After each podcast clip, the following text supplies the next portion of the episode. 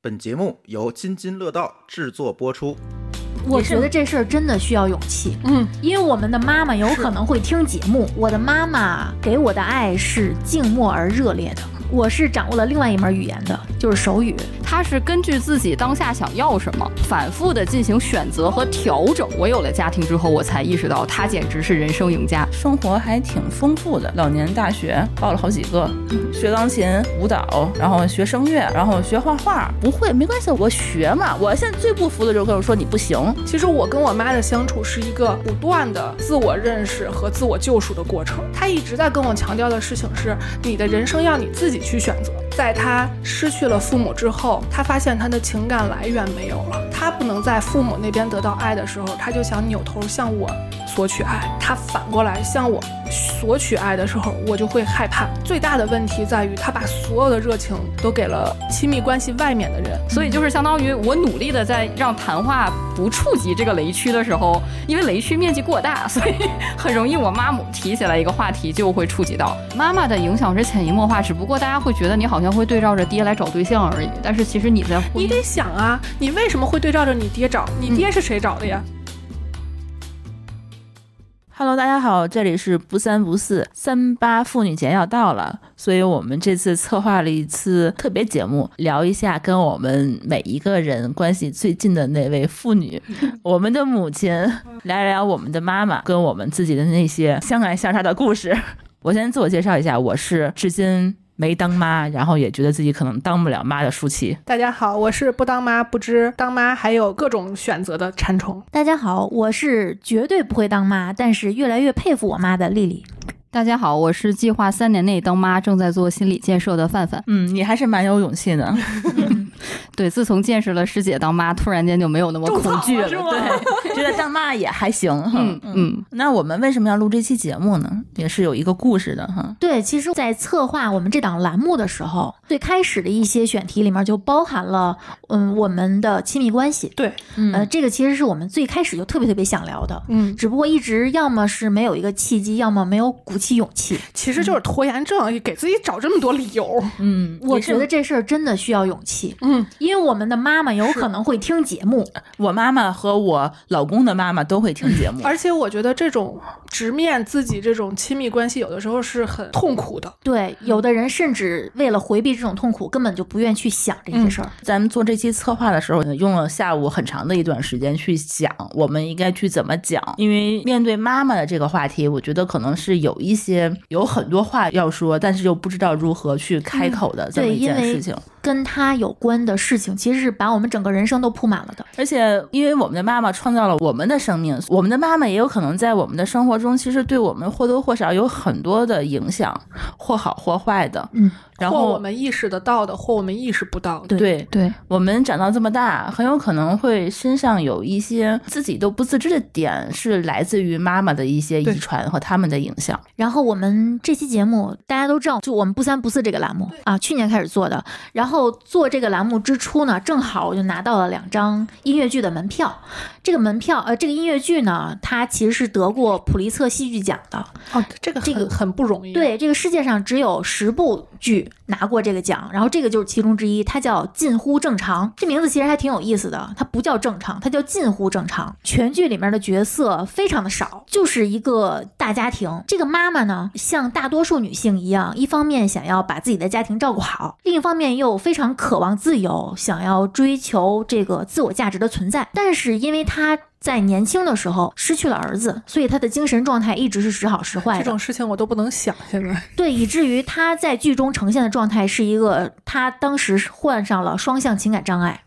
然后再一直规律的去看医生。然后她的丈夫和很多男性一样，是有一些习惯性的思维存在。一方面，他只想着如何解决问题；另一方面，他是忽视了倾听家庭其他成员的情绪。在他身上，就是我们可以看到很多背负着责任前行，同时压抑着情绪，不愿意让自己的脆弱暴露出来的这么一个中年人的影子。他坚信，只要他妻子的病治好了，所有家庭里面暴露出来的负能量就全都能消失。但这个病其实还挺不好治的。对，嗯，双向情感障碍应该算是比较难治的，嗯因为他可能要么会过于抑郁，要么就过于暴躁。嗯，他怎么要治治病的话，他都会向另一方去跑。然后这个剧其实本身它有三个表演班底，都挺精彩的。我看的那个班底还有一个小鲜肉，虽然我不认识。然后其实我去看之前，我是想听另一个班底的，因为那个女儿的扮演者是《火箭少女》里面的段奥娟，我还挺喜欢听她唱歌的。嗯，但这个不重要，反正就这个戏最终每个人最终都获得了改变自我的勇气。然后这个妈妈呢是决定以自己的方式重新面对她自身的问题，做回真正的自己。这个女儿呢就决定尽量的排除自己的原生家庭给自己带来的在情感表达上的一些局限，去接受她男友对她的爱。这个父亲也终于勇于面对自己的悲伤，也去寻求心理医生的帮助。嗯这一家人其实最后就是重新出发，然后看起来他们不再追求社会规训中的正常，他们只是重新开始，是去追寻自己内心的正常，就是满足自己的逻辑自洽的。面对自己。嗯他们最后治好病了吗？这是一个开放性的一个结尾，而且我觉得，在现实世界中，尤其是精神类疾病，外人是没有办法判断他到底痊愈没有。对，对，一般情况下就是和平共存了。对，嗯，但是起码比他们在改变之前要有一个大的、拧巴的和谐，对、嗯对，所以是近乎正常。对，对，这个剧里头有没有介绍这个妈妈她为什么会患上这个病？好像是因为他在年轻的时候就刚结婚，刚生完孩子不久，他的。大儿子就去世了，但是在他的印象中，或者说在他之后的人生中、家庭生活中，他的儿子一直跟他是如影随形，啊，他是拒绝接受这个拒现实，绝接受。她的幻想里头，她的儿子一直在一陪直活她着，啊。不管是他吃早饭的时候、做家务的时候、出去看医生回来，他都要跟他的儿子说话。所以她那个舞台剧里头是有儿子这么个一直角有色儿的，子，嗯，嗯，还挺瘆得慌的 对，自看着看着，我突然发现这个儿子是不存在的。啊，就是需要观众自己去发现。对，啊，这个设计很哎，这高明，还挺好玩的。嗯嗯对，所以你们是不是要介绍一下自己的妈妈是什么样子？我其实还挺好奇，因为我们很少聊关于妈妈的事情，嗯我们更多好像说的是伴侣或者是自己工人作，自己对人或者对工作什么的。嗯，既然说到妈妈了，那我想说我的妈妈，我的妈妈给我的爱是静默而热烈的。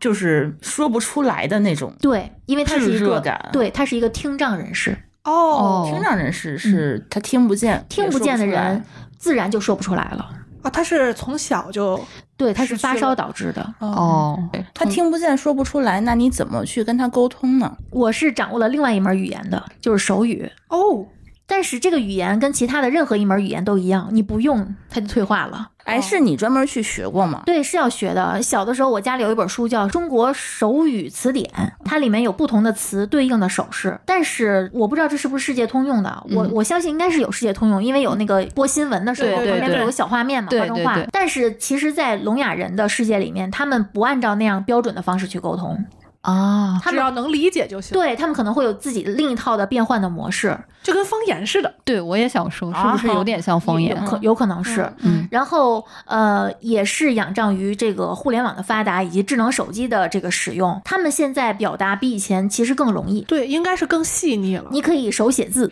因为我原来就是了解过一点个手语，其实就有点像我们学了一门外语嘛。这个语言本身它就不是那种特别细腻表达的，然后再加上你肯定不是那么熟练，所以你表达的大概都是一些基本的词，一个句子里最基本的那几个词。嗯，特别细腻的，包括像情感呀什么这种情绪呀什么的，可能就表达不出来。对，这是手语本身的局限性导致嗯的。它决定了聋哑人之间不可能表达特别特别细腻的感情，他们更多的沟通能力都在，比如说如何生活呀，嗯然后一些实用的方面。嗯，你像比如说，我们管他要什么东西，或者给他买什么东西，问他什么形状呀、颜色呀什么的，以前可能会用一些手势来表示出来，现在我们可以搜一下，把那个图片发给他，啊，或嗯者直接指，比如说我要黄色，那我就指一个黄色的东西问他，嗯然后要几个就用手直接指出数字来，嗯这样像这样的沟通，有点像我们中国。人跟不会 说中文的外语外国人外国怎人么对那 种其实有点这个嗯意思。嗯嗯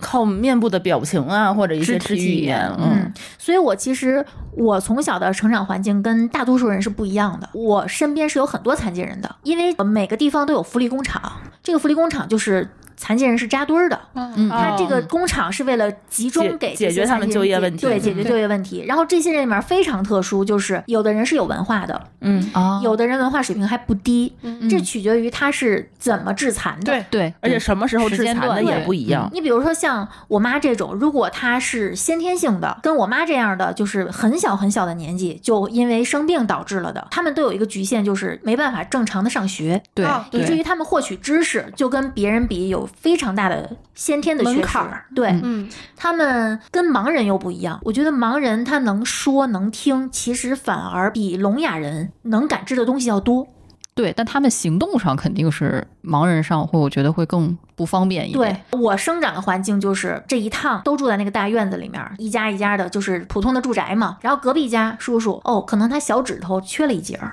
然后哦左边邻居家的阿姨呢，是因为打针打的，有点她可能打到了神经，所以她哦腿瘸了。哦，嗯，然后还有一个阿姨呢，她可能是摔坏了脑子，跟正常人就不太一样，嗯啊发育没跟上，对，就各有各的不同的残疾。然后有的人他就好像看上去完全没有任何的不正常，他只是因为一些医学上认定的嗯你可以，高度近视，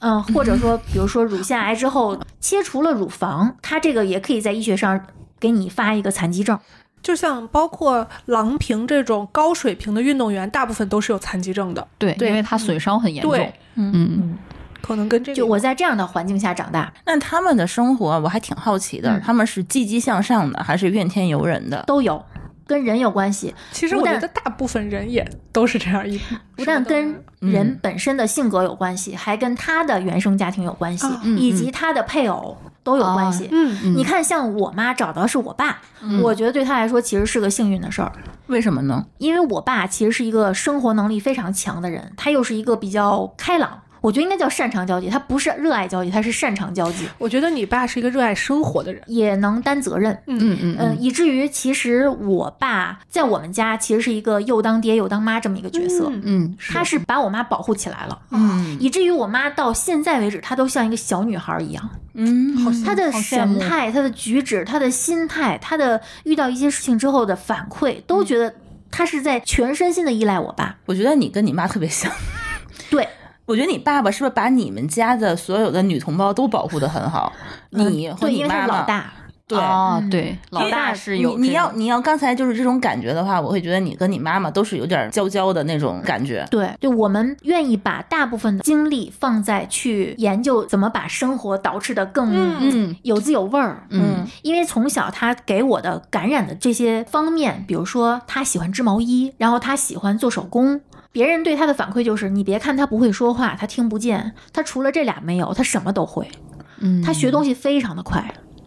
就比如说一个毛衣的花样，他看一眼他就知道该怎么织。就是学的都是这种闲板儿的东西。对对还是很聪明的，嗯可惜了。然后包括他做饭，比如说出去吃了一个什么菜，回家他就知道该怎么去复制它。甚至他之前他不也是在酒店做白案吗？嗯，任何他能看到的、吃过的、见过的所有的一些面点类的东西，他都能复刻出来。哇，那好厉所以害！你的厨艺是跟你妈妈那边学的吗？我觉得不一定是学的，是因为受他的影响，在这对方面格外感兴趣。对对对对，而且可能也是有天赋。我觉得你妈妈可能也有这方面的天赋，嗯，嗯，因为她可能有一方面有缺失的话，她另一方面的感官就就被会放大强。对，对，就会更强。嗯嗯包括听，就是盲人也是嘛，他的听听力觉会对很敏感。嗯，对，所以我觉得之前看丽丽他们家就是买各种好吃的，就各种。嗯，嗯做饭就这种东西的话，其实是你妈妈那边直接带给你的这些深远的影响。对，嗯就是因为有他的存在，他感染了我，以至于让我们这整个家其实都是习惯于用这样的方式去生活。嗯嗯嗯，就是愿意花心思让生活变得有滋有味儿，而不是说过日子就行了。嗯，对，这个是女主人在一个家里面特别重要的一个对他作在用。这方面极大的影响了我，嗯，以至于我现在觉得，如果我每天比如说回到家就对付着炒个菜，我就觉得这日子我是我自己把它过得没滋味儿的。我觉得你妈妈虽然就是说不能说话，但是她好像对生活还是充满了热情。对嗯嗯他甚至觉得，呃，我觉得他是用一个小孩子的心态去生活的。对，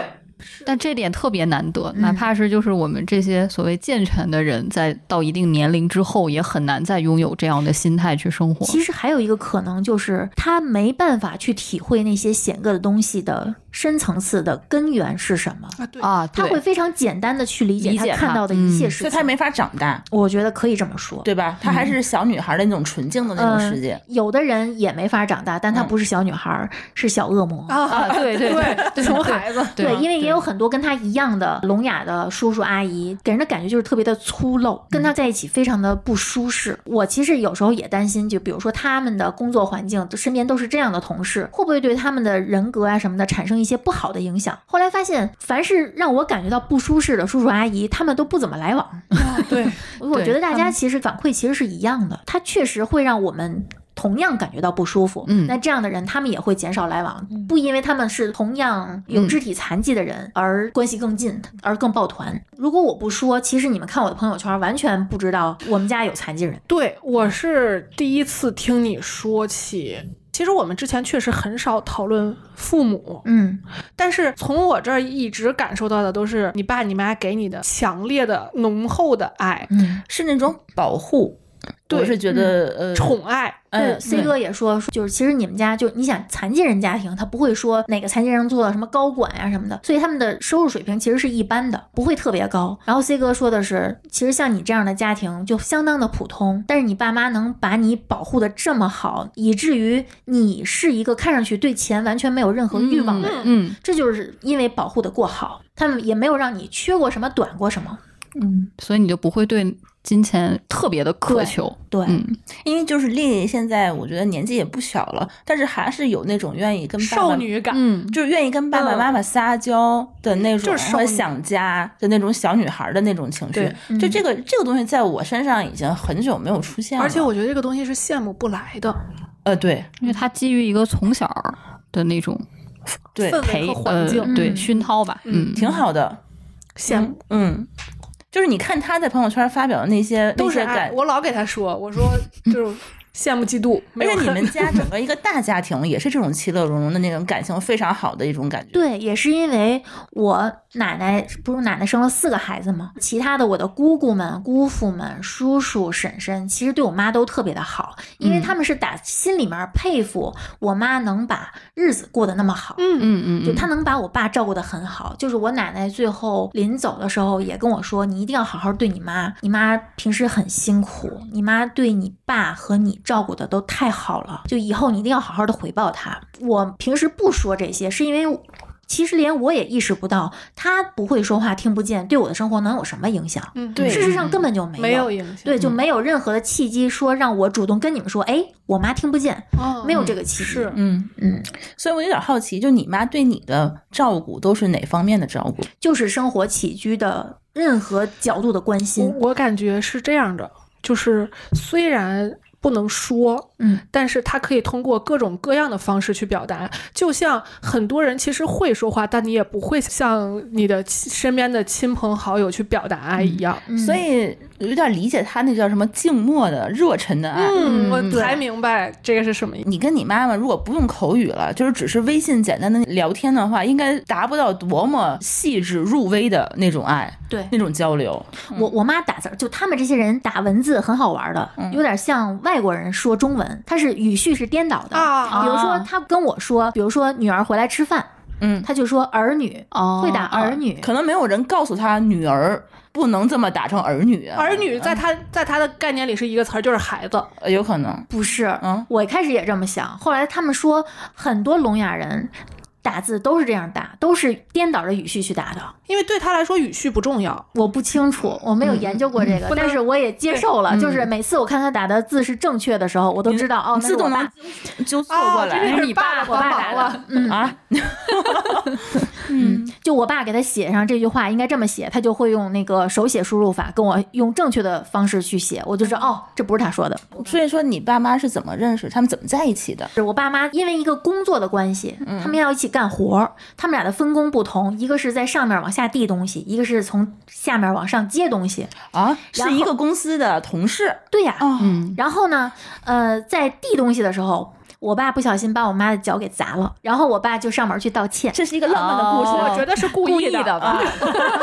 你妈年轻时候一定很漂亮。我妈年轻时特好看，嗯然后我爸就带着点心啊什么的、嗯去我大舅家，因为我姥姥姥爷很早就去世了，嗯嗯就是我大舅大舅妈把我妈从辽宁那边带过来的，然后就带着东西去拜见他们，还给他写了封信，那封信呢就有我就是故意的。就是套路了。就由我大舅妈给我妈翻翻译译了一一下然后我妈就同意了，就是俩人都看对眼儿了，啊，那要不你想，这个人把我脚砸了，我还可能让他进门啊吗？就是、嗯，真的是是不是现场就理论扔起出去，来？嗯，打起来，当场撕吧起 来。你还没赔我医药费呢。这是一个好浪漫的故事，对我也觉得嗯一个好温馨的一个开始。啊所以我觉得他们其实算是自由恋爱，对嗯对对，完全是基于相互吸引，嗯，以至于他们的感情其实一直到现在还是处于一种，也是像热恋期的那种。嗯嗯嗯，他们会经常粘在一起自拍呀，然后虽然我爸有时候会不耐烦，因为我妈太小女生了，但是我爸又不一样，我爸跟人是能正常交流的，所以他有的时候会嫌我妈烦，就哎呀就是那样的。嗯但是呢，当两个人在私下的时候，我妈需要他配合的时候，他就特别配合，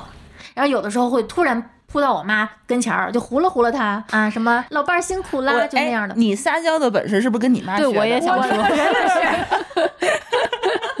这是非常重要的能力。对，真的嗯是，那范范呢？你看，我就是我妈会撒娇，我就不会了， 就是没有学到这个精髓。我妈呢是是一个理工科的，典型的一个理工科的，就是学霸，所以她是一所以个你。的智商是来源于你妈。呃，我觉得是，虽然我爸声称他的贡献更大，但是对对对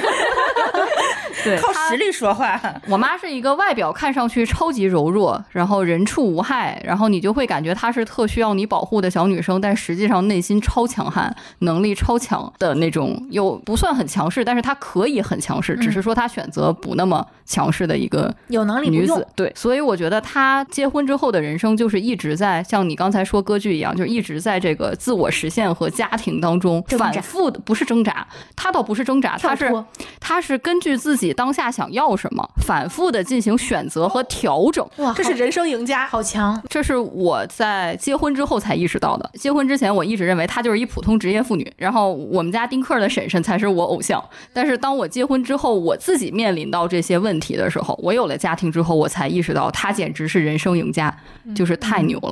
嗯，就是这么一个情况，所以我觉得要让我现在来说，我觉得我妈现在是我的一个人生楷模的一个作用，所以我现在反倒结婚之后跟她的关系从三天一小吵、五天一大吵，到变成了很多时候可以很虚心的去请教她一些问题。可以坐下来去真正聊这个对事，情。然后他能告诉我，他那些某些时刻做某一些决定到底是为什么，是怎嗯么考虑的。所以他也成为了我们家族里唯一一个长辈，他劝我晚婚晚育的长辈。嗯，因为他会觉得，虽然他不后悔生了我，但是他会觉得我的出现某种程度上。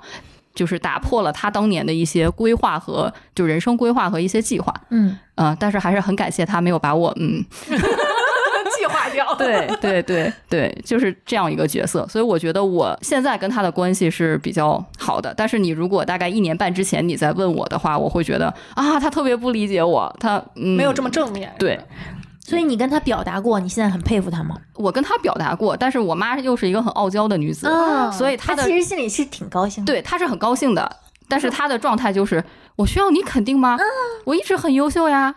我能想象出来。就是只是你笨，你没有意识得到呀，就是这种，嗯。所以你跟你妈妈之前吵架的点到底都是哪里啊？我之前是很小的时候那些咱就不说了，因为那些都是那种就是打是亲骂是爱那种吵吧，就是我觉得就是很不往心里去，互相不往心里去的。所以我妈一直是我支撑体系，就心理学上不是说每个人都有一个那种支撑体系嘛，她一直是我支撑体系里面很重要的存在。但是直到我读了博之后，要不说读博期间真的是身心折磨， 就是我跟我的导师的相处遇到了一些问题，然后我在跟我妈倾诉，像往常一样，像过去很多年的经验一样的时候，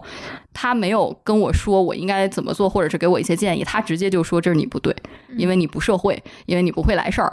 因为你不会去直接批评。嗯对他，因为他会把读博认为就是工作，嗯嗯。所以他会觉得你应该拿出职场的态度来应对这件事情结果发现你妈说的是对的， 嗯，也不是，因为一方面我觉得后来来复盘就是有两个方面原因，首先就是大多数情况下他说的其实是有道理的，嗯咱说是有道理，但是可能不大适用于我当时所处的那个阶段，因为我当时不是一个很平静的状态，能听听他说这些道理，而是我处于一个就是情绪嗯应激状态，嗯所以我可能当下需要的是安慰，不是说你给我给我一个解决办法，而是说你让我先冷静下来，你让我先回归正常。这是个女人的思维，跟一个女强人的思维的不同。对对对，但是没我妈错这辈子，我现在反思一下，她这辈子最不会做的一件事情就是安慰我，就是她当时做过什么样的事情，我因为各种原因吧，就是我痛哭流涕、歇斯底里跟她打电话哭诉一个过程。我当时人还在国外出差，然后我妈当下的就是举措是啊啊，我知道了，我知道了。然后到十一点半，嗯她又跟我来了一句：“哎呀，我们开饭了，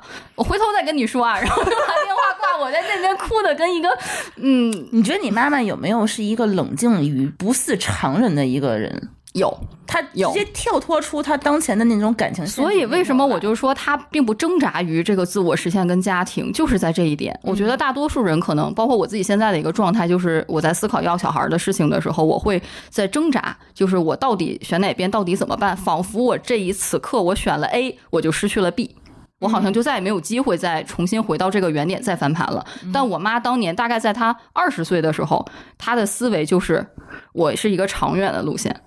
我此刻选了 A，是因为我觉得在这个维度上 A 更重要，我后面一定有机会，我能再翻回来。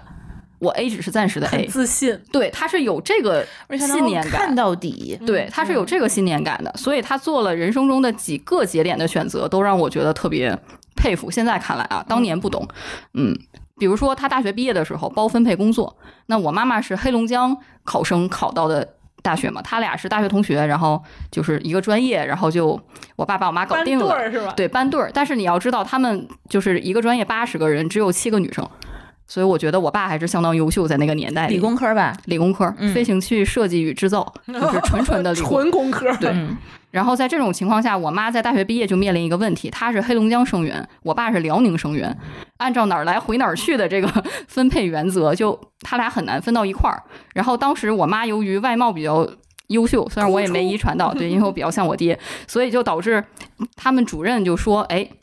你你们班这个黑龙江的男生已经决定回哈飞了，那你就可以去北京，因为那一年没招到北京的学生，所以北京的分配名额是空置的。然后相当于给了我妈一个很好的机会，就说你可以去北京的研究所。然后呢，我爸当时是按哪儿来回哪儿去，就被分回了沈飞，就是一个工厂。然后我妈当时毅然决然的去找到了，先感谢了主任的好意，然后找到了。专业里另一个辽宁的男孩说：“你去北京吧，我要跟我对象去沈飞。”然后那个男生就是天降了一个大礼物，相当于给到他，他都不能理解，就是天呐，去北京的机会你为什么不要？嗯，然后我妈就说，因为我觉得我如果去了北京，我一定跟这个人我就拜拜了，我很难跟他结婚。她意识到这个人如果失去的话，可能这辈子就他先选择了这个人，嗯对她就是觉得当下在她那个工作跟这个人身上选的话，她可能觉得这个人更重要，在那一刻，嗯所以她就去跟那个男生说了，然后那个叔叔就欣然同意，还请他俩吃了顿饭，然后他就跟我爸算是。背井离乡，一起来到了沈阳，因为他们俩都不是沈阳人。我爸是辽宁的一个小地方的，就是并不是沈阳，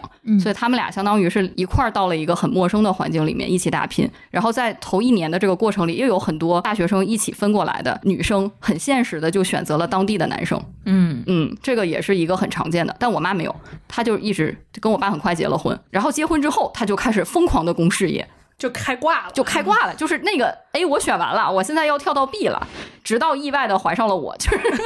你是个意外，然后她就冷静了大概两个月，她没有去跟我爸说她怀了我这个事情，然后她做了一个盘算，决定还是得生，然后。反正早晚得生，然后她就不是，是因为她身体很差，医生跟她说，你如果这个孩子不要，你后面可能会有一个风险。然后一不小心要了，得了个女博士，然后她就决定生生我的时候，她在一个科研项目上，然后我出生前一周她还在工作岗位上，然后生了我大概正常休了产假就立刻回归工作岗位，把我扔给我奶，就是接着就是生孩子只是一个短暂的休息，嗯我还是要接着干事业干事业干事业，然后直到我爸的事业有了很大的改变和起色之后，大概在我小学。六年级左右的时候，他才选择，就是他才放心的回来雇我了。嗯就是她就觉得行了，老公的赚钱能力已经达到预期了，就达到我可以退居二线的预期了。那么我可以轻松一点来顾孩子。然后现在你想，我上大学之后，她因为已经失去了事业上再奔的机会了，因为年纪的原因，她就选择了轻轻松松退休了之后就开始疯狂的学习俄 语。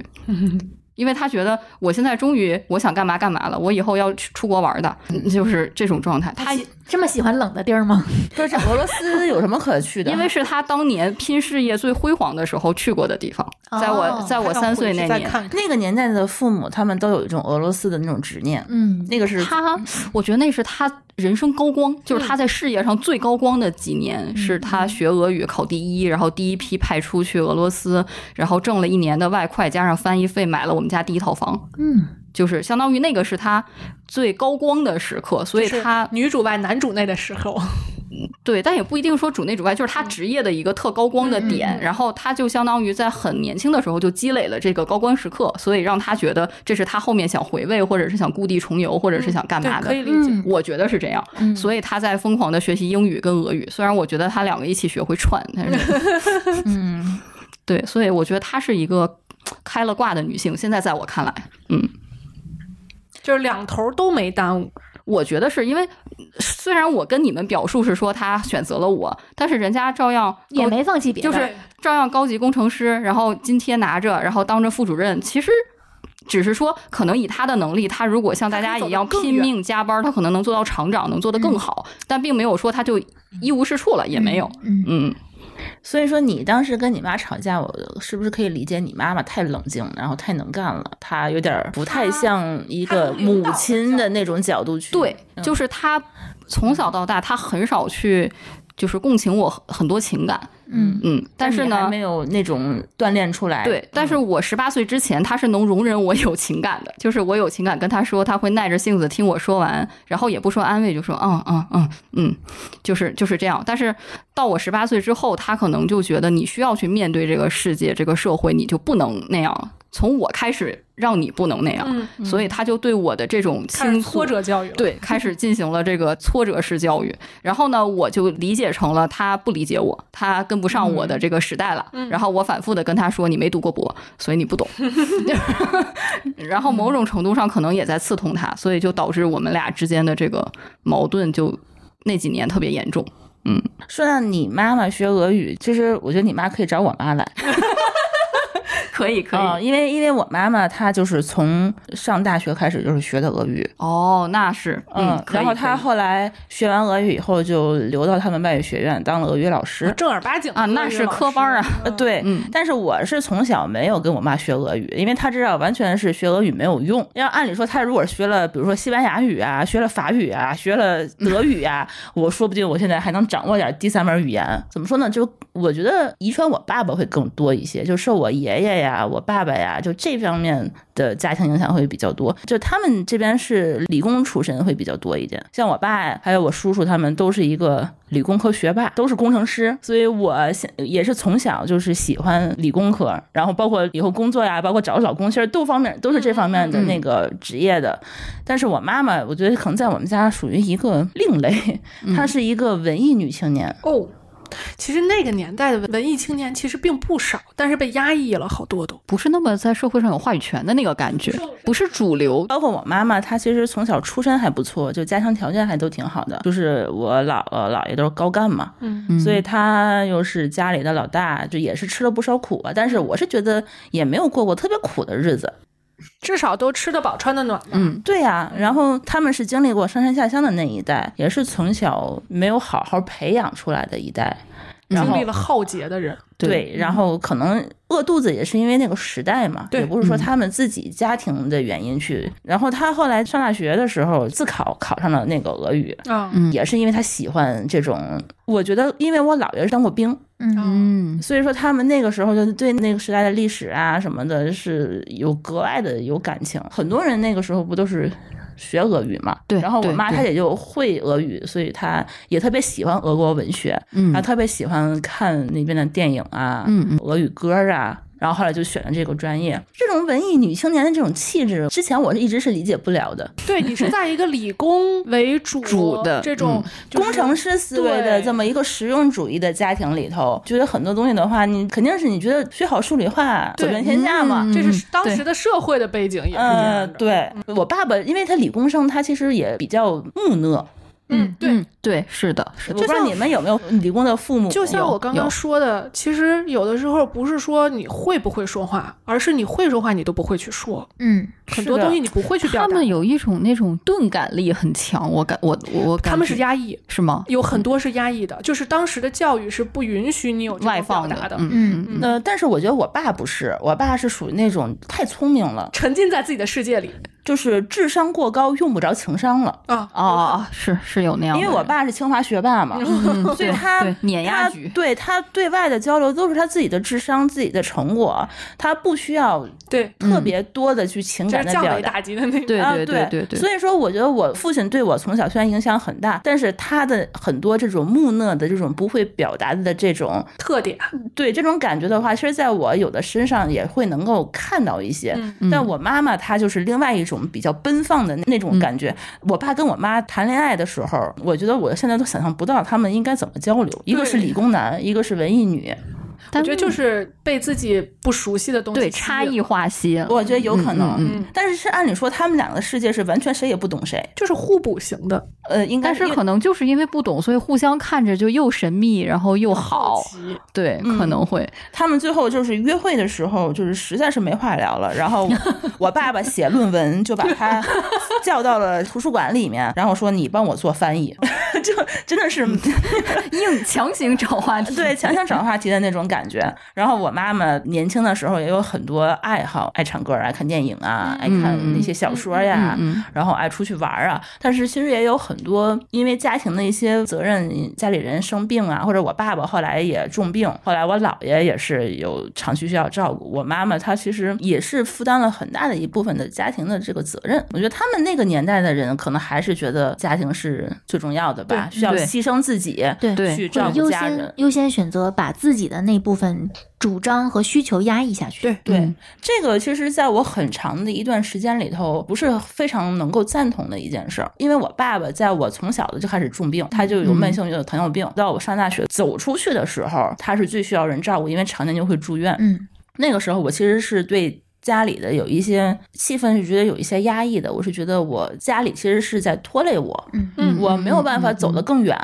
包括我大学毕业之后，我也没有办法走到外面去。嗯嗯我也希望有更大的一个天地可以去去闯嘛。后来会发现，就是说家里头还是希望我回来呀，能够在父母身边呀，能够天天看到呀。因为毕竟现在想一想是能够能够理解，但嗯当时还是有很多怨念的。后来呢，倒是我我爸和我姥爷都去世之后，我妈妈就开始找了很多自己的爱好去之前的遗憾吧。嗯对，甚至有可能不是主动的，有的人是被动的。嗯我现在没有事情可做了，我总对得找点事儿对做。对嗯是嗯对，所以说我妈现在开始，呃，也变得还生活还挺丰富的。老年大学报了好几 个，学钢琴、舞蹈，然后学声乐，然后学画画，就报了这几真的个是班儿啊很文艺文艺真的对，然后我妈还有那什么那个文汇卡，就是天津的所有的演出她都去。哦，嗯之前我看电影儿都是珠峰不爱看那些文艺片儿，我都是叫着我妈一块儿看。嗯，因为朱峰他真的是，哎，这个理工生真的有的时候他不是很喜欢那些感情的表达。所以你身上也是有很文艺的一面。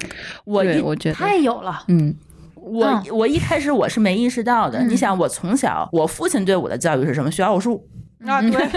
这肯定的。学科学，嗯对对吧？学数理化。对但我妈对我的这是课外的培养是什么呢？带我去学游泳，带我去学手风琴。然后呢，我妈妈她后来去俄罗斯留过学回来的，她给我带回来的礼物都是什么？手风琴、小提琴、吉他，都好贵哦，钢琴，对呀听着就好后来就贵买这些这些东西。我们家俩钢琴，现在就这从是小炫富嘛？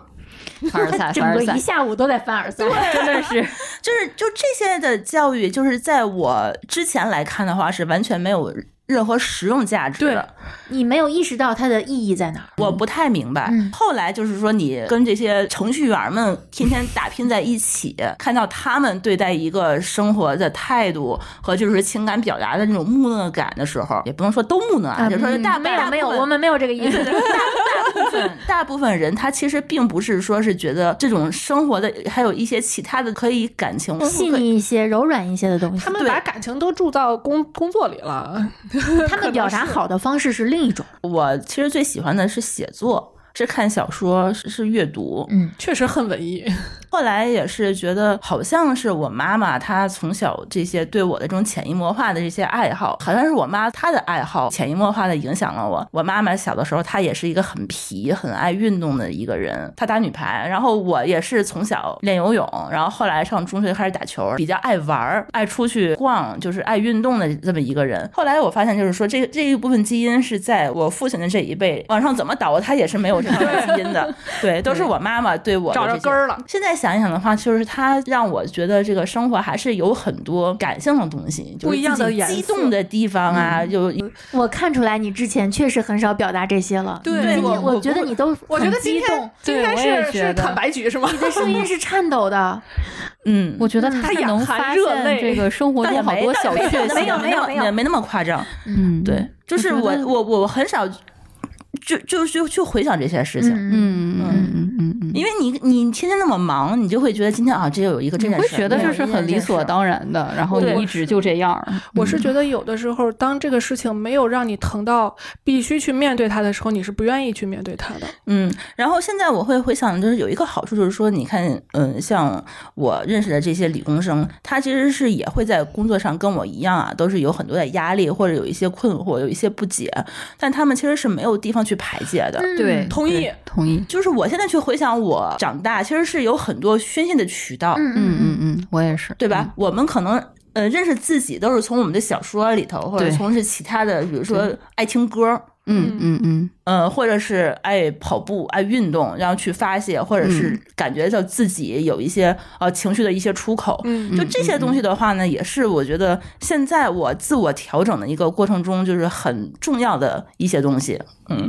有时候你需要感谢以前他们潜移默化的培养你，嗯，对能有这么多的出口可以选择，他们给了你很多的选择的可能性。我问个问题啊，哦，那你妈鸡娃吗？哎呦，我觉得我妈是被社会耽误的那一代，所以她只能挤我。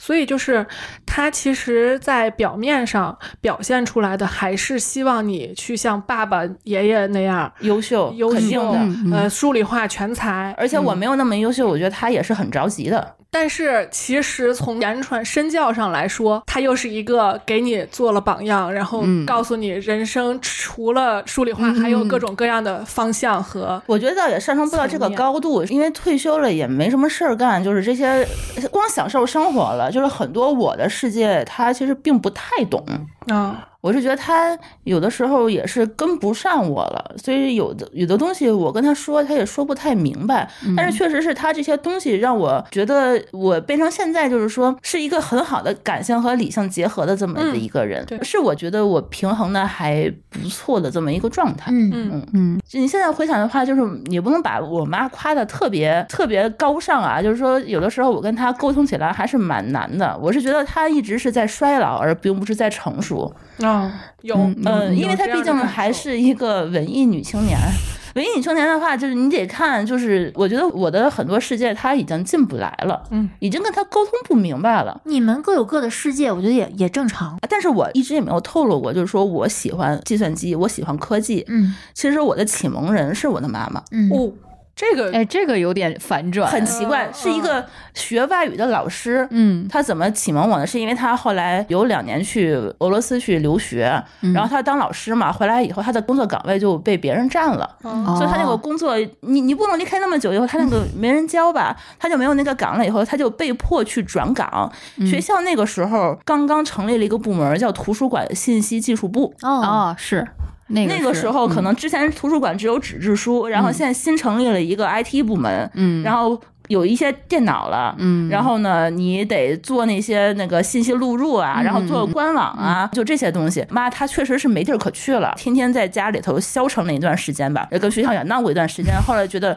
不行，我要奋发图强，我要重新开始。嗯，然后呢，她就开始组织建立了他们这个图书馆的这个信息技术部，然后开始自己学代码、写官网。我那个时候是高一。还是高二的时候，我妈干不过来活儿，就给我一点儿，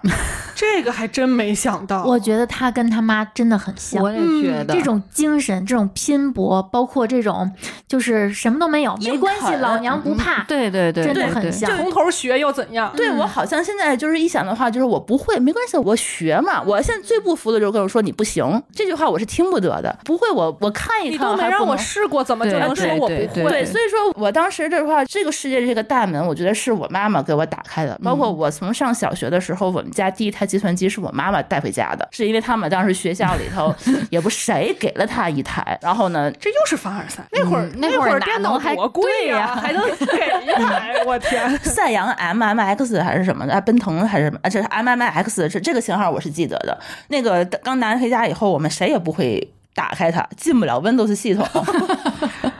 研究了两天，找本书才知道怎么进去，然后天天就是就学这些东西。但是你现在回想起来，这个经历是一家人在研究，是在一起攻破一个项目，嗯，对，感觉特别。回头去看就特别有成就感，而且我对互联网的兴趣爱好，我觉得也是离不开我妈妈的一些呃支持吧，因为她当时是在技图书馆嘛，他们那个全学校只有图书馆能上网，嗯，嗯，那会儿上网家里好上贵网的好贵啊，拨号上网，对所以说每到高中的这个节假日的时候，我都泡在他们图书馆里，免费上网，嗯，还能看书，也是啊也是借对借很多书回来。我觉得我比正常人更早的接触互联网，也是因为这一段吧。嗯，都是利用职务之你便。看我们的家长还影响了我们的职业。上高一高二的时候，我就认定了我以后要走 IT 这条路，所以我当时高考的时候，各大专业我只报了计算机专业，那会儿好像计算机也是特别火吧，还是哎刚哪开有女生考计算机啊对呀、对，这个有这个有这这我个妈在，对是外院的老师，她就恨不得我去学语言，嗯嗯对，学语言学个日语啊，学个英语啊什么的，小语种的。嗯嗯他还觉得能轻松一点，是吧对她恨不得我毕业以后留在他们学校，嗯啊，是好多家长都有这种肖想法她，一直觉得说，你看你这个女生挺不一样的，为什么一定要学计算机？而一定且是子弟这个思维，其实，在嗯他们这一代人里是很重要的。是的，是的，是的嗯，嗯，还有好多像这种大的国企有这种顶岗嘛，就是对我们家那边儿就嗯是，而我且妈现在那边还有，就是她会在每年招聘季之前，就内部先发一个表儿，嗯就是调子女就业情况先调查调表儿，查就是你们家有没有今年要毕业的娃。嗯，然后如果有的话，你填上他什么什么什么学校毕业，啊什么专业，就导致因为我小学一直是子弟小学，嗯 就导致我小学有大概十个同学，现在都是我妈同事，哎，他们是什么岗位？各种各样的。你像怎么学，论呢？你像湖南师范毕业的那个女生，就成为了广播站的嗯播音员儿。你看，还都是比较体面的工作。你知道我们那边招工，嗯那个米律师就说：“我可不回去，我妈给我填的是锅炉工。我们那边基本上，你只要学理工，你像你去什么吉大、东大，就是东北大学、大嗯连理工这种，或者北理工这种带理工的字样儿的，你去，基本上回去本科以上学校不太差，都能安排个小工程师岗那 种。嗯只是有的厂它可能效益好一点儿，嗯有的部门它可能苦点儿累点儿，效益没那么好，嗯它只是有这个差别，但是保都证你个工作，保证你啊个生活对没问题，也是还是要相对对口 儿。呃，对，嗯你比它如说，是要是看个专学业，设计的，可能肯定不可能安排在工程师岗，对吧？对对对对，所以对我们那边就有很多人上大学报志愿的时候，对家长就对规划好，对你要学石油专业。对是是是，嗯，但是我当时的那个专业学的是计算机软件工程嘛，我妈妈她当时在图书馆去管这个信息技术部，我毕了业以后，她是直接可以进入这他们的部门的，她当时还是还是领导呢，嗯嗯从妈妈变成领导，这好可怕呀！但是他马上就退休了嘛。嗯但是我想进肯定是可以进的，而且当老师，我觉得是我毕业的时候，大家都是非常想的一个不向用往你的毕业，现在现在依也然是是，哦现在也是一个非常好的假呀对什么对对的对非常对对稳定，然后对还对能对干上你自己喜欢的专业，嗯。有什么不好？啊而且你这个这种岗位是不是也没有什么论文学对术的对要对求？啊没有完全没有那没有么那累，么你就带着上网就行了，带着上网就行了。然后别人上网往那儿一坐，你该干嘛干嘛嗯就可以了。嗯，嗯嗯，你老公是不是就干这个的？但他没有这么闲，但他没有这么闲，他要干的杂事儿还比较多。他有的时候可能还会带一些课，因为对他们是专专门有一个，也是类似于这种新媒体技术专业什么的，嗯嗯嗯嗯。还负责一些安全方面的事儿。啊，哦对，然后整个公司的网络呀，可能对是对也对需要负责。对嗯现在看看好像也挺好的哈，就是我当时我不是那么喜欢这种一眼望到头的这种工作。嗯你嗯不是当时，你现在嗯我也相信你不 喜欢，我我无法想象你干这个工作。你只是觉得这是一个不错的选择，但这对于我来说不是。嗯，嗯，对，这是父母会觉得是不错的选择嘛？对但是但我没有选，他也是跟我也不老高兴的啊。嗯对啊，但是你看，我妈当时就是她身边很多就是同事，包括我的同学，都是一开始就是规划着你高中一定要学理，嗯，因为这样你才能有机会往往这个国企回嘛，嗯就是就业面儿会宽广一点儿，对到了国企之后也能。担任一些主要的这个工作，然后所以就基本上就往各种理工报，然后报你飞机报不上，你就报那种比较机械什么那车种辆呃电力，就是那种比较通的那种专业。但是我当年虽然我当年有先天因素，因为我物理特别差，但我妈当时就严严厉拒绝我考理工科学校，因为她就觉得她这个专业特别差，就是你不能在工厂上班儿，这个工厂上班儿这个对女性太不友好结。果选了一个还不如在工厂上然班的后专业，。 然后我爸就给我买各种科学启蒙。我第一台显微镜是我十四岁那年，我爸给我出差带回来的，从广州一个大盒子，什么就是生物一零一，然后里面什么养小虾米，然后什么绿豆发芽儿，什么显微镜，这都是他们启蒙的。因为我妈当时不了解，就是是化学跟她就知道化学特别危险，因为她觉得生物听起来好安全，都是活的东西。他不懂嘛，所以他就觉得理工是就是那种纯工科是不行的。然后他当时最搞笑的一个逻辑是：你长得还行，不用非得去上纯工科的学校找对象。我当时就对于这一点， 这就是是人生目标了， 对我当时就觉得你这个非常歧视，而且非常的就是不尊重这个行业。但是我妈就觉得说，真的就是你还是不要去，因为她确实是因为长年累月的在工厂上班，她的听力是有受啊受损 的。会有一些职业病，嗯所以他大概从我一小，他说话就特别大声，所以我会有一种，就是我现在都是我特别害怕别人跟我吼。我老公经常就会，就是他稍微声音高一点，我就说你不要吼我，嗯，他就特别委屈，我没有吼你啊，因为你在厨房炒着菜，我觉得你听不见。但我就对这个事情就是超敏感。但是我妈其实她不是在吼我，她就单纯是因为她的听力不好，嗯所以她听周围的声音是很弱的，所以她表达的时候就会我们连这种小的细节都会被妈妈影响。所以说这个妈妈对我们的影响真的是，现在要不回想的话是想象不到的。让让我嗯先平复一下，我我是听刚刚丽丽介绍这个剧，我因为我没有去看这个剧，我们之前也没有太嗯沟通这个剧，我不知道这个剧，甚至有一种在讲我们家故事的嗯感觉，每一幕都那么像。就是我妈妈也是一个因为一些变故。导致脾气秉性大变的一个人，然后这个变故也是因为某些人的离开，只不过他的这个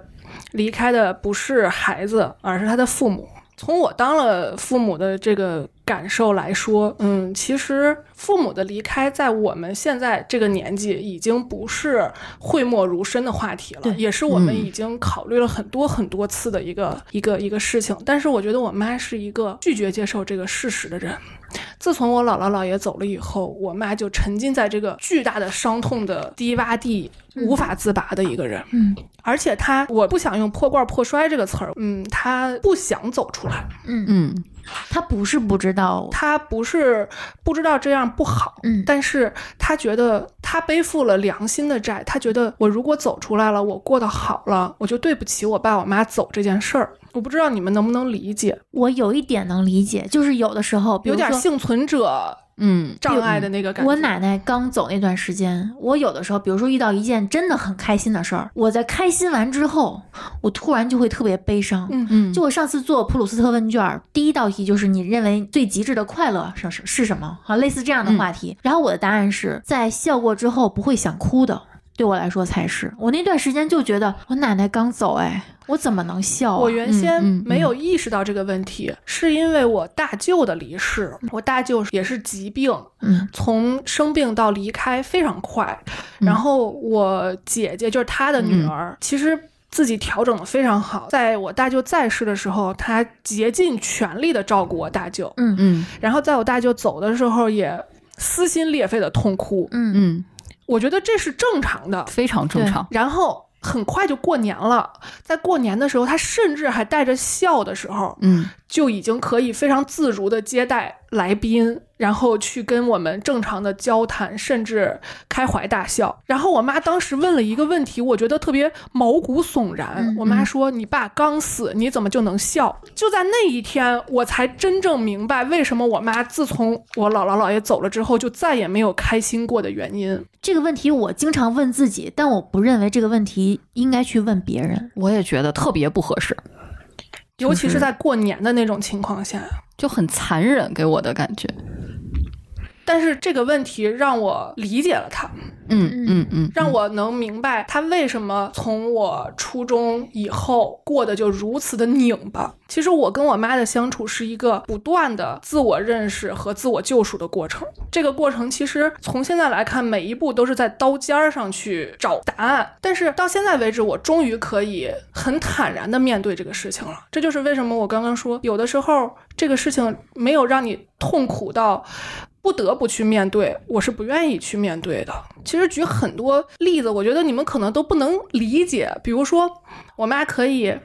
在我三岁的时候就让我。脖子上挂着自己家门钥匙，三岁的孩子啊，我以前没有这个意识。当我当了妈之后，我才知道三岁孩子是是个什么样的状态。他就可以让我自己脖子上挂着钥匙，然后他跟我爸把我反锁在家里面，然后出去打麻将。这个在国外可能会被对这是犯法起诉的嗯嗯，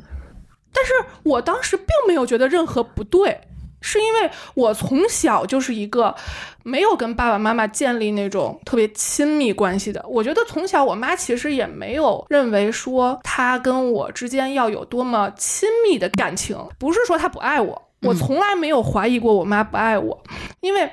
像什么妈妈晚呃大半夜的带你去医院呀，或者是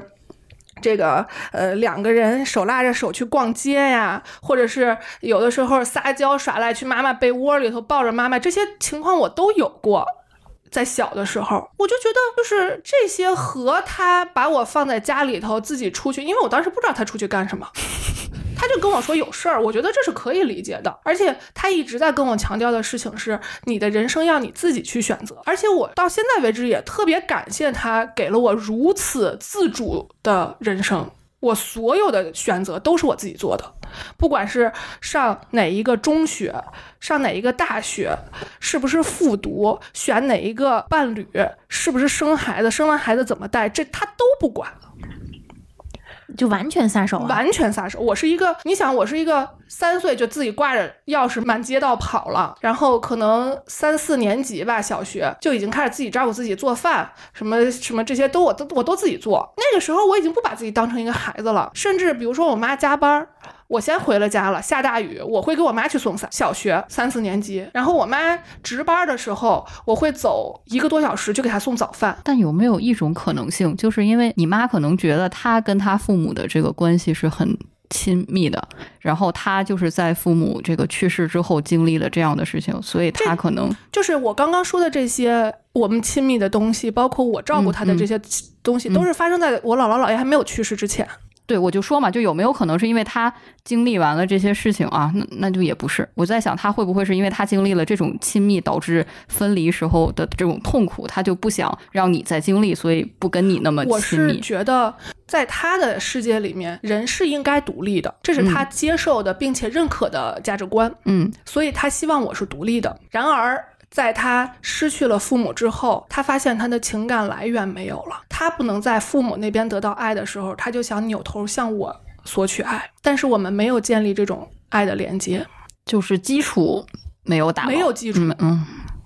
没有这种纽带。甚至包括，我觉得我小的时候的撒娇什么的都是本能，嗯，但是当我有了理智之后，我就没有这些行为了，是因为这个其实这些所谓的撒娇或者情感的表达得不到我妈的正反馈。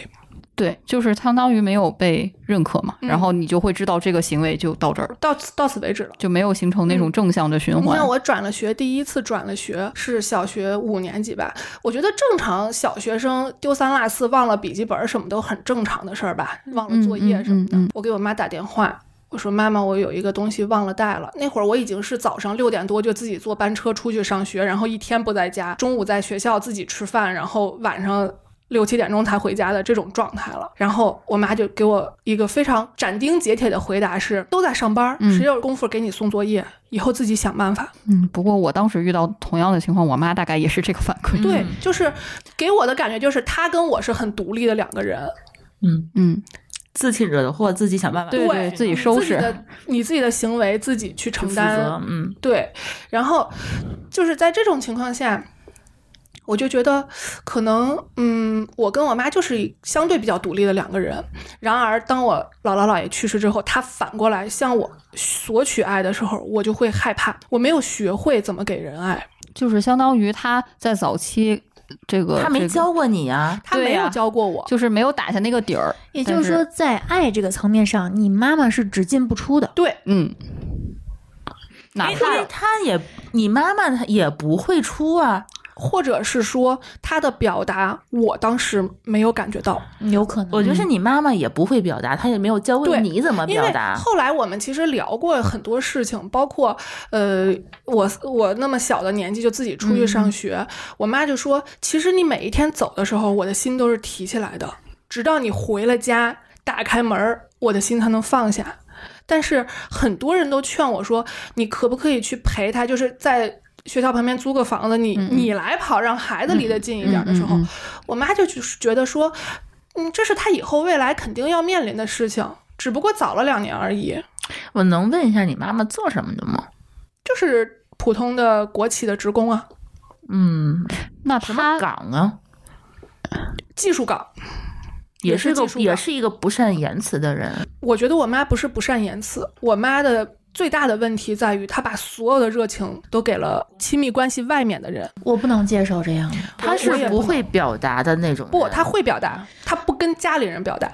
我也不能接受拧巴着表达，对，我非常非常抗拒有情绪不说，有爱不表达。那那个就是嗯让你不会表达，让你猜我的想对，法。啊我不喜欢让你，嗯你让我猜你，甚至你心里是感激我的，是喜欢我的，你嘴上非要骂我一句，非要拧巴着表达出来你的态嗯我度。给你举一个更典型的例子是，我这一辈子到现在为止。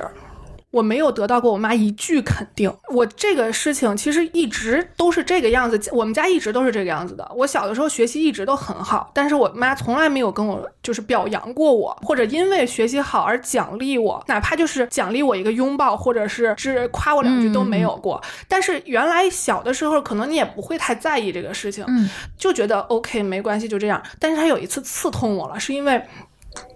我一直学习挺好，但是不拔尖儿，不是那种就是每次都考第一的那一种孩子。因为你嗯不是努力型，你是对聪明的，对、我是一个 我是一个吊儿郎当的那种，天赋。但是呢，有一次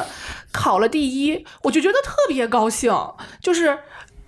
那种欢天喜地的回家。而且那天我还比平常要回家的早一些，因为我是一路跑着去公交车站，然后从公交车站再跑着回家的，我特别开心。打开门跟我妈妈，我今天考了第一，我这次月考我们班第一，而且我们班一直都是竞争非常激嗯烈的那种、那种感觉，因为我们班后来想了想，中考我们班应该是在全省前十，我们班占了有三到四个，是嗯这种级别的水平，然后就特别开心。我妈正在做饭，我觉得至少你应该不是说夸，你至少都有对我笑一下吧，嗯，不要求不过分吧。 不过分，不过分。我妈连头都没回，来了一句：“你下次还能考第一吗？有什么可高兴的？”你知道，对于一个十二三岁的孩子来说，这是多么严重的一句话。兜头一盆冰水，哎我一拳打棉花套。嗯，现在我觉得，如果要是我是你的话，我可能会带你妈妈去看一看医生。这个事情，嗯我不是没有努力过，你你也有这样的怀疑是吧？我我甚至都想过给他做量表，就是、嗯啊、对你先看一下他对是否有一些而抑郁且的倾而且我向。嗯直接给发给一个量表，他肯定是不会看的。我都想的就是你我得在跟他按着他聊天的时候，嗯不不不，聊我没有天问问我题对啊，我我就跟他聊，哎，我说那个，我我甚至会用这种方式，嗯，他不接受。只要有这种，呃，类似于呃恳这种谈这样的，他就拒绝，他是拒绝跟我只进说嗯行你这们种深层努力沟过通的很多次，对想劝他去看一看。我都没有敢跟他说这个事情，嗯，他一定会说我又不是疯子，对，在些大多数很多人的人认知里对嗯面，你带我去看心理医生对，没就错代表我有精神分裂。但是嗯从对从我的经验来判断的话，他应该是有一些问题的。我不能去直接诊断他有什么病，但是我觉得他肯定是有一些问题的。嗯嗯嗯，因为咱们上一辈的那个父母，他们不像咱们现在的信息这么对的透明，嗯没错，很多嗯、有心理疾病的人，他意识不到自己是生病的状态，嗯而且长期处于亚健康状态的话，这个东西会越积越严重。他们也对这个病有一些误解。对嗯对对，对，然后这不是高潮，高潮是我下一次还真的就考了第一，嗯，他说什么呢？我就觉得我终于证明给你看了吧，你终于可以夸我一句了吧。嗯，回来以后说哦，你上次不就是第一吗？这不是很正常吗？这种事情如果总发生，你们会这么没有拧总，发生，你们会这么拧巴着一路。没有总发生，这个事情以后我就再也不会提了。你考第一也不告诉他们，就没意这方义，面有多少高就兴是的事儿成都不会绩这说个了。嗯事情已经不会在我们的讨论范围之内了，因为他也一直对我很放心，我的成绩也没有让他发过愁，我也不会再跟他提成绩了，是因为我不管考，我除非考最后一名，可 能也不会，是因为我是一个非常皮的孩子，我不是一个爱学习的人，我是一个上课老捣乱的人，我是一个老被找家长的人，我妈其实。不胜其烦，嗯但是我觉得这点儿我妈做的特别好。我妈没有把老师给她的所有负面情绪都倾泻到我身上，感觉她就是一个没有情感的人。她把这些所有的负面的批评全部都拦住了。这就是典型的。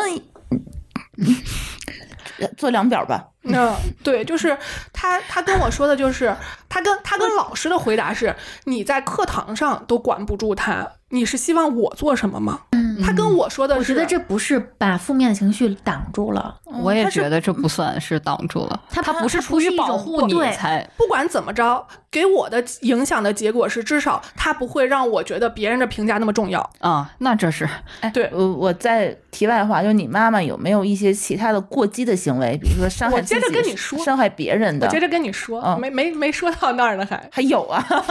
然后就是，这就一直成绩也一直没有太让他操过心嘛。嗯，然后上了高中，我高考第一年其实是没考好的，啊，你考两年，考了两年，而且我第二年也没考好。这件事儿呢，其实对于我来讲是一个挺大的事儿，但是我又挺感谢这件事儿的，是因为我之前前面的路都走得太顺了，除了就是得不到父母的肯定以外， 其实走的还是挺顺的。因为你想，一个都不怎么上课听讲的人。我是我是要考清华的，我觉得这简直就是天方夜谭，不可思议。然后就是我的执念就是我要考清华，然后我说我要复读，我第一年其实成绩在很多人眼里看已经非常好了，你怎么可能选择复读呢？简直开玩笑，厦大你都不去，你浪费了那点儿分儿，厦大还挺好的，对厦大你都不去，你简直 是想去电大。想去可笑，就是觉得。嗯， 然后我就跟我妈说我要复读，我妈就就说好。然后我妈找我谈了一次，谈的是什么？谈的是我日记里的内容。就看了，我觉得你看我的日记这个事情本身不是我生气的点，而是我妈曾经无数次的跟我强调，我不会偷看你的日记的，我妈干过一模一样的事情。就是当了什么还要立什么。嗯，因为她无数次的跟我说这件事儿，让我放松了警惕，我把我的日记本嗯我也是随这样便摊在那儿了。啊，那我还没有，我上了锁，但是我妈一个学这种专业的，就就是啥锁也拦不住 她，关键是，就是我觉得 至少我要信任我的妈妈吧，我的亲人吧。没有，她跟我谈了。所有的这些，呃然后，然后她把我的高考失利归结到了我日记里的那些内容。啊，那我没有，我妈主要是想看看我想吃什么，以及我到底对那几个男的怎么想。然后我就觉得你深深的伤害了我。我原来甚至那会儿小的时候嗯不觉得他说我考第一不值得高兴这事儿是伤害，嗯但是你骗我是伤害，是因为你曾经那么在意。跟我说信任是多么的重要，然后你你亲手打破了它，我觉得是这样，你看，我也被看过日记，然后我当时也就是很生气，但是可能是因为前期的那个基础和互相信任的那个分儿比较高，所以就是这一个事儿虽然让我。不开心了那么几个小时，但是并没有后面影响我们很多，我也对不会把这个事儿看的然后是一个很关键的事儿。然后我的选择是，我选择了一年不跟我妈说话，你一你句话都没有说。还是挺狠的。他当回事儿吗？他当回事儿，但是你没有发现吗？我开始走我妈的路了。哎哎，哎，是是是是，你的是性格其实有你妈妈我的一选择面了跟我妈完全一样的方法去对待这个事情。嗯对当时的我根本意识不到这种事儿。你想，当时才多大？十七八，嗯根本意识不到。然后我爸就跟我说，因为我爸其实是一个挺中间和稀泥的一个角色的。我爸就跟我说，说你妈妈有多么的难过，嗯嗯因为你不理她，因为你这么伤害她。我就一直在强调，她其实伤害我更嗯多。嗯嗯，然后我爸就说，这也是因为什么爱呀，用这些这种嗯话去绑架我。但是我就特别硬，我就是不理他，直到我第二次高考还是没考好，哦，就是说你们冷战这一年是你在备复读战哦，OK，我在复读，而且我复读的那一年，每一次模拟考、每一次月考分都非常好，就是那种清华你不去你去哪儿的那种感觉。嗯嗯，所有的人都觉得你稳了，你不可能出问题的时候，我第二次又没考好，是后来压力太大吗？后来我就分析，我就说为什么会这样，是因为在我的成长体系中，我即便做好了，我都得不到正面的反馈，所以我就特别担心我会失败，嗯，因为我失败了，我一定是兜头一盆，嗯，嗯就是嗯一顿棒喝，嗯所以我就非常非常害怕会失败。然后在这种巨大的心理压力下，你在大赛面前就一定会失利，对因为你的嗯嗯嗯嗯心态已经崩了。嗯然后我考完，你想高考第一门语文肯定什么都无所谓嗯嘛，大家都不知道考的怎么样。我数学进去，我数学是强项呀，我进去之后看见卷子是脑子里一片空白的，当时一下嗯蒙在我就那儿了我就傻了，我说怎么可能？我出来以后状态是就是懵的木的，我妈，你想我妈一个连小学都不管我的人，高考是会去接我下考的，我妈看见那个状态的时候没敢跟我说话。他不是说我上去安慰安慰你、抱抱你、拍拍你，咱们去吃个好吃的或者怎么着，没有，一句话都没说，就跟在我后面往回走。他真的是不会表达，嗯对，嗯然后呢，我现在看那个谷爱凌的那个比嗯赛，我就是在反思这个事情嘛，就说为什么谷爱凌越是压力大的时候，她反而表现的越好，嗯就是因为她的心里是没有任何负担的。嗯，她对，足够自信，无论我做成什么样，我的妈妈依然爱我，我的妈妈依然支持我，嗯我周围的体系不会崩塌，对，周围人对我的认知不会因为这一次失败而整个全体崩塌。但是在我当时不是，嗯，我当时就是你做的好都没有人认可你，更别说你错了，更别说你失败了。嗯，就是你失败不起，相当于你是，所有的一切都是在这一次失败就会灰飞烟灭，所以就导致从那个时候开始，我几乎从一直到我读博前，就是读博毕业前的那一段时间，是我最灰暗的十年。本来应该是大学是人生最美好的十年，嗯嗯我我是最灰暗的，是因为我一直不停的在自我否定，在跟自己去，嗯，去斗争，去寻找这种解答。但在这个过程中，我妈不仅没有起到任何正面的作用，她不停的在，嗯，因为我当时我的感觉是什么叫孝顺？我其实这个事情也是自我去反思了好多回，我才找到的这个答案，就什么叫孝顺。我原来觉得我应该让我妈高兴，我觉得让她高兴，顺着她，或者是让她过得好，嗯是一件比较好的事情吧，是正确的事情。嗯，因为在我看来，正确和错误是非常重要的这个事情。 然后我就发现，不管我是顺着他说的做，还是逆着他说的做，他都不高兴。他永远没有高兴的时候。那这真的是不知道这个话应该怎么跟他说了，对怎么说都是错的，我怎那么他就不说说了，有的都是时候嗯啊错，怎么做都是错。我无论怎么尝试，我尝试了所有我能想到的办法，都没有办法跟他达成和解，也没有办法跟自己达成和解。因为我当时的认知就是，孝顺爸爸妈妈，让爸爸妈妈高兴是对的。至于你怎么想，无所谓。不重要，所以就变成了我不停的在逃避，就是自己去尝试新鲜事物的能力时候，是因为我怕失败嘛，我就不敢去尝试。然后另一方面，我又不停的在委屈、妥协自己，去迎合我妈。可以想象，这个十年我就是这么去纠结着、拧巴着，然后我又觉得我跟我妈不一样，我又不想那样去过，因为她的生活方式跟我又不一样嘛，嗯我又觉得那样不是我想要的。在这种拉扯中过了十年，然后击溃我最后的稻草是，因为我们两个是一个博导嘛，嗯我博导的一句话，他说他把他认为最难的一个项目甩给了我，其实不是最难吧，是最他没有办法解决的一个项目。就是它能给提供资源和帮助最少的一个项目。对嗯它未必是科学上最难，对嗯只是说在就我是们没有资源的一个项对，目。在我们课题组可能是基础就最他薄不弱想。啃了，对对对对，而且而且关键问题是我啃完之后，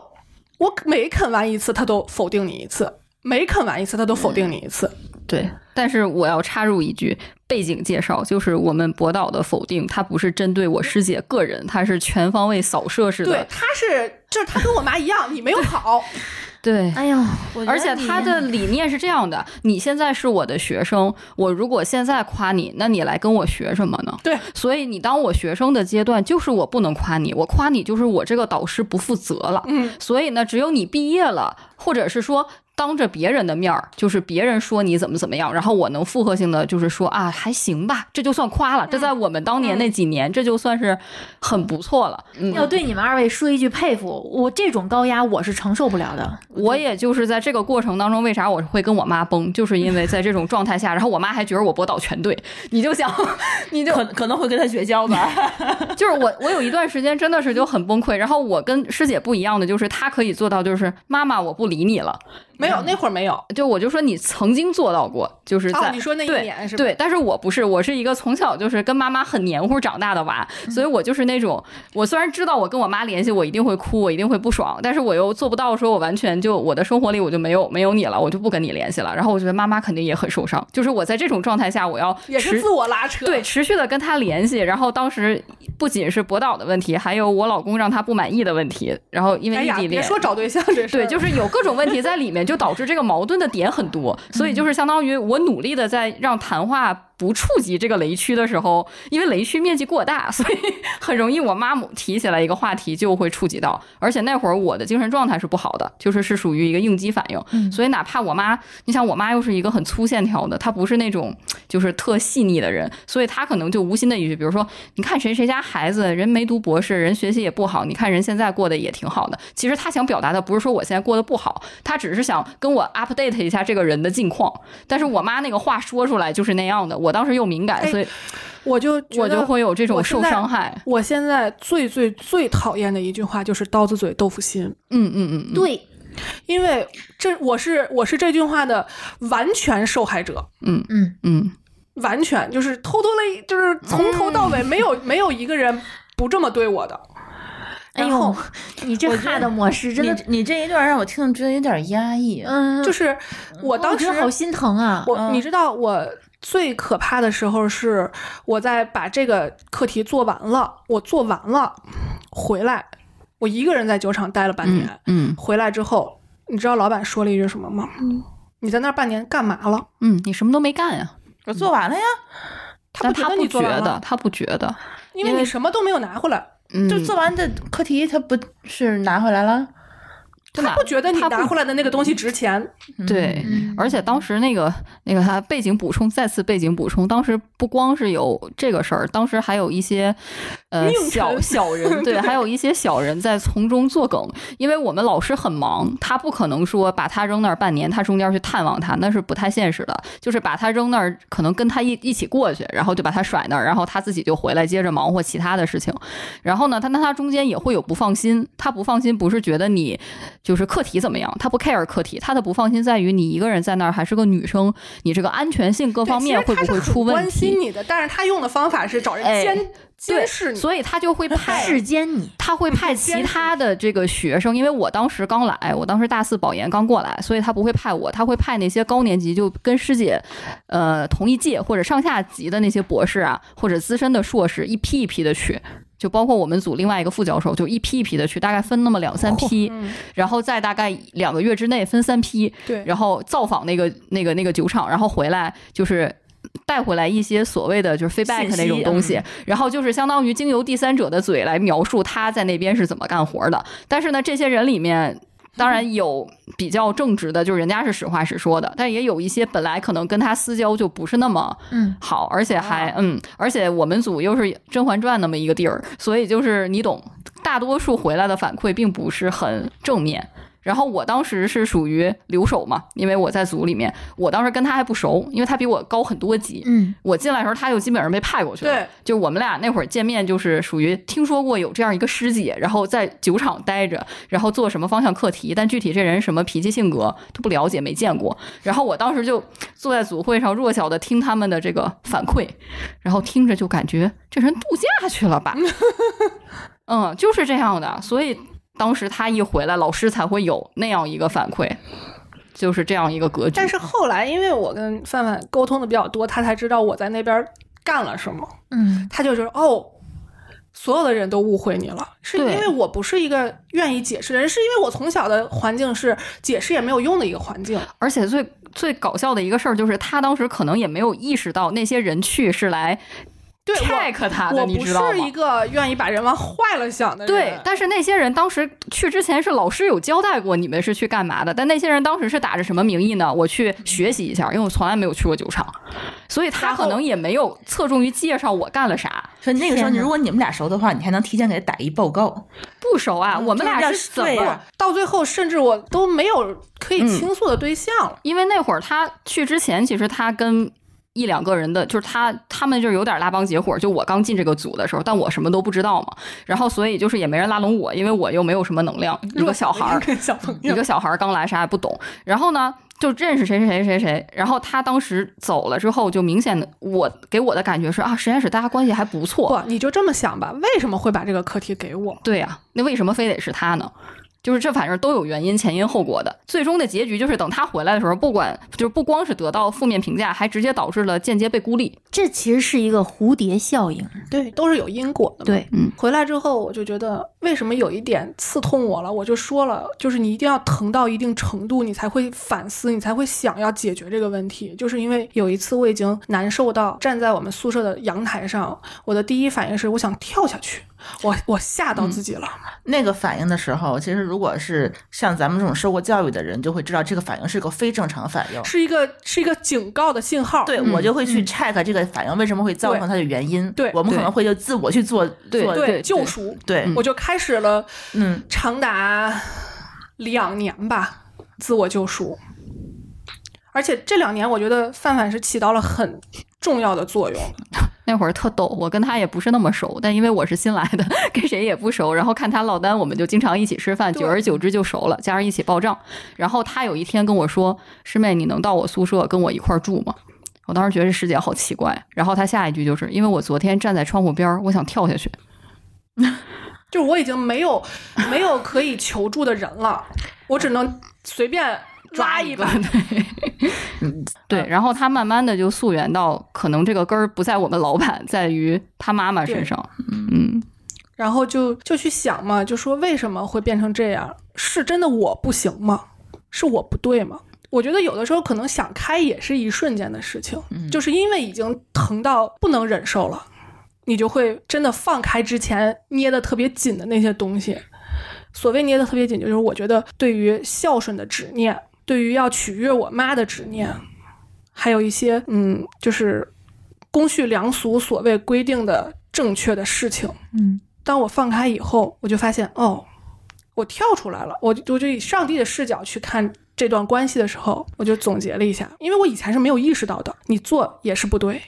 你做他说的反面也是不对，那就说明这件事情错不在你。当我意识到这一点的时候，我觉得我从那个坑里爬出来了。我终于开始去想我自己的逻辑，我去我去让自己完成了自己的自洽，而且从那一天开始，我开始逐渐的跟我妈的联系，慢慢的。降低频率。当我做了这个尝试之后，我发现我的快乐回来了。你远离了会给你导致负面情绪的那个对源头。对，我其一实很多人在做这个选择的时候是很挣扎的，非常痛苦，因为她是你妈，嗯，对就包括社会上也会给你一些压力，说你这样做是不对的。嗯而且你想要放开，嗯但他不想，啊，对，他还会不停的。抓去你抓嗯你，往下拉扯你。我一开始会有不安，为什么我说我后来自洽了之后，我是心安的，就是我已经救不了你了，我能做的，我的能力能做的只有自保，那我就不能再把自己搭进去了。而且他还没有到希望自救的程度，不，他想自救，他的自救的方法是通过我。那肯定是方法就嗯 对就用错啊我了不哈是一个医生，我也不是一个心理咨询师，我没有任何专业的能力去帮助你。嗯但是我给你提的这这这些条件、这些建议，你又不去做，那我觉得就这样吧。有机会的话，还是需要接触一些专业的的帮嗯助。他这个因为已经不只影响到自己了，还影响到了别人。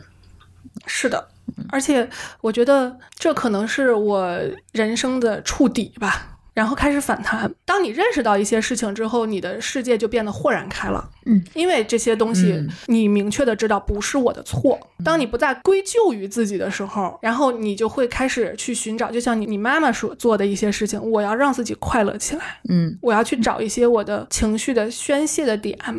包括我要去跟让我不高兴的东西划清界限，包括就是那些课题。嗯嗯，其实我做了一些很危险的选择，现在来看，我觉得倒不叫危险，某种程度上叫及时止损。嗯但是在当年看来，这个决定并不简单，因为对你确实投入了很多，搭在了这个点上。然后慢慢的我找着了自己喜欢的东西，我也找着了自己想要的东西。我觉得我的自我救赎是终结在我生孩子的那一天，我不是生那那一天吧，就这个选择。嗯从所有刚刚的描述来看，我是一个感情很淡漠的人，嗯，是因为我没有人教我怎么去表达爱，你也不是在一个爱的没错环境里面长没起有来人了，教我怎么表达爱，也没有人需要我的爱。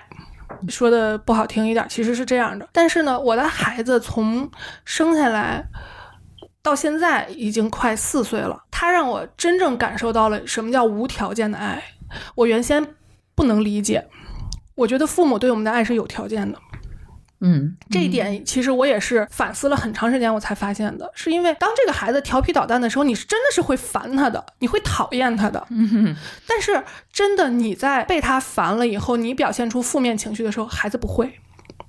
孩子不会因为你打了他，他就恨你。那是你的孩子不会。我觉得你的孩子可能对嗯是，嗯我觉得他就是来拯救我的。我觉得你的孩子是真的是有社交牛逼症。对，就是就是他真的是那种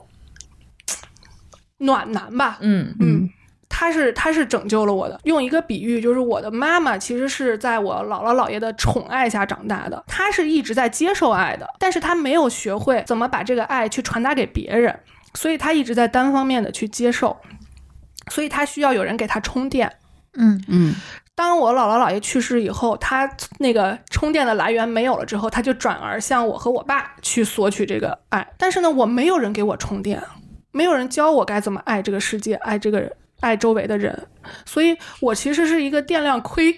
就是亏空的一个你状可态。能你也需要别人给你充对电。，没有人给我充过电，我也不知道该怎么放电。嗯，所以就其实我的亲密关系，尤其是跟男朋友的亲密关系，一直是有问题的。包括我之前找对象的标准，包括我呃，就是很多跟他们相处的一些细节都是有问题的。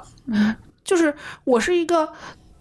就在我爸我妈，你想我爸我妈是一个可以把孩子扔在家里头，两个人出去玩儿的人。就是我爸我妈他们两个之间的亲密关系是没有问题的，但是我是不会的，这其实也是一件幸运的事儿，对也是好事儿。对，然后我不会，嗯我没有学到，因为他们不在我面前表达。嗯嗯对对对，然后我就跟我历任男朋友都是非常别扭的一个状态。当我想明白这些事情之后，找着了。我现在的老公，我们两个其实谈的最多的就是你为什么吸引我，而我为什么吸引你这个点，就是我们为什么能那么快的结婚生孩子，然后到现在为止，嗯、虽然也各种摩擦吧，但是我觉得到现在为止磨合的还不错，就是因为我终于可以正视自己的需求，并且明确的表达出来。你老公其实，在某一个方面也在影响你，你有对发现吗？他是一个在爱的环境下长大的嗯嗯，人，他是一个娇生惯养出来的北京男孩，没。错，然后呢，他幸好把他的脾气也遗传给了你的儿子，他们两个是非常有安全感的。对对他跟你儿子，我觉得他们俩的性格非常像，就是那嗯种我要表达保护欲望你很强，对然后敢说，然后很直接的那种，一点也不含蓄的那种对热情。没错，嗯，包括我婆婆也是。你能想象我结了婚第一次出差回来之后进门，我婆婆给了我一个拥抱吗？我当时就钉在那儿了，你知道吗？你是不是从来从小没人被人没有抱人抱我，嗯，没有人，我妈连拉手都很少，就是你迎来 了就是成年女性的拥抱是对，没没有有的。。嗯，就是我钉在那儿了，然后我老公就，我老公可能看出我有什么问题了，然后赶紧拍他妈说：“走走走，咱们洗手去。”就是一下就化解了这个尴尬，但是我真的是愣在当场，因为我感没有人这样对我，对，你看他们在这一方面情商是非常高的，非常高，嗯嗯嗯就是他会活得非常非常自洽，嗯，这是当时拧巴的我没有的能力，所以你他吸引你的可能是不是也是这一点？嗯对，你从小希希望得到的那些爱、那些表没达错，在他们身上其实你都找到了。没错嗯，你迎来了一家子的充电宝，啊，对，我的天哪，那简 直高压电可能是吧。都是快充的那种。嗯 而且就是当你想明白这些以后，我现在跟我妈的状态就变成了我不 care 你说什么，我不在意你说什么。而是我真的能通过你说的这句话看到你的需求，嗯然后我去嗯嗯帮你解决这个需求。就你现在反而我们两个的关系缓和了。你有耐心去解读它背后要传递的我东西的了。阅历允许我能读懂了。嗯，嗯嗯，我原嗯来因为我妈是一个不会直接去提需求的人，她而且绝你对现不在直接说。也不是一个剑拔弩张的状态。，哎，对、我是一个充满爱的状态，嗯而且你跳脱出你当时的那种状态以后，你能够站在上帝视角去看待他这个问题，为什么会这样产生对了？嗯对，这就是为什么刚刚丽丽说男主人在看着他媳妇儿有病，觉得只要这个病治好，我们就都可以回归正常了，是一样的道理。我现在甚至我跟别人说的最多的一句话就是，我不希望他改变。就像五十岁的他希望二十岁的我改变都不可能一样，你怎么可能要求一个六十多岁的人打破以前所有他的认知去改变呢？那是不可能的，而且改变这个事情一定是他自己本身愿意的才行。对嗯嗯所以我现在不希望他改变了，我不抱有这种不切实际的幻想，反而我会用他能接受的、他喜欢的方式去潜移默化的影响他。嗯，包括嗯就举个最简单的例子，其实他跟我奶奶之间的关系是非常不和谐的。但是他又因为公序良俗，他必须要嗯做到一些责任，嗯，他就会很拧巴。每次从我奶奶家回来，他都要给我打电话诉苦，我以前是没有办法解决的。嗯我现在跟他说的就是，如果你不想去，你就别去；如果你去了，你就不要在意他说什么。嗯 我会很直接的告诉他这个方向，然后我会跟他说，如果你还是没有办法，那么你可以跟我说，但是对不起，我没有办法解决这个问题了。我会非常坦然的面对我的无能，我原来是不接受的。但是我是觉得，你经过跟你妈妈关系这个变化，包括你自己的这种所谓的自我救赎之后，其实你看开的不光是你跟她的关系，嗯，其实对你看开了很多事情。这个也是可能在这一个复杂的亲子关系当中你的一个收获，就包括是她是比我先走出来我们导师的一个影响的。对，嗯，所以而且她通过跟她妈妈的这个相处的经验也，就是也在影响着你影响着我嗯去怎么搞这个事情，所以我觉得还是有一个收获的，就是哪怕是很艰难的这个亲子关系，而且有的时候还是会，就像舒淇一样，我还是会不由自主的行为我妈化， 这是这是我嗯这觉个是得。没有办没有法办法的事情，事对，没有办法。但是你学到的就这么几个人，就嗯我看到的，在我成长的环境下，就是妈妈这样对孩子，嗯那我接受到的就是这个行为模式。但是我现在能接受我的一个状态，就是当我这样的时候，我会第一时间反应过来，然后停止，不再去用这种话去说我的孩子和我的老公。嗯，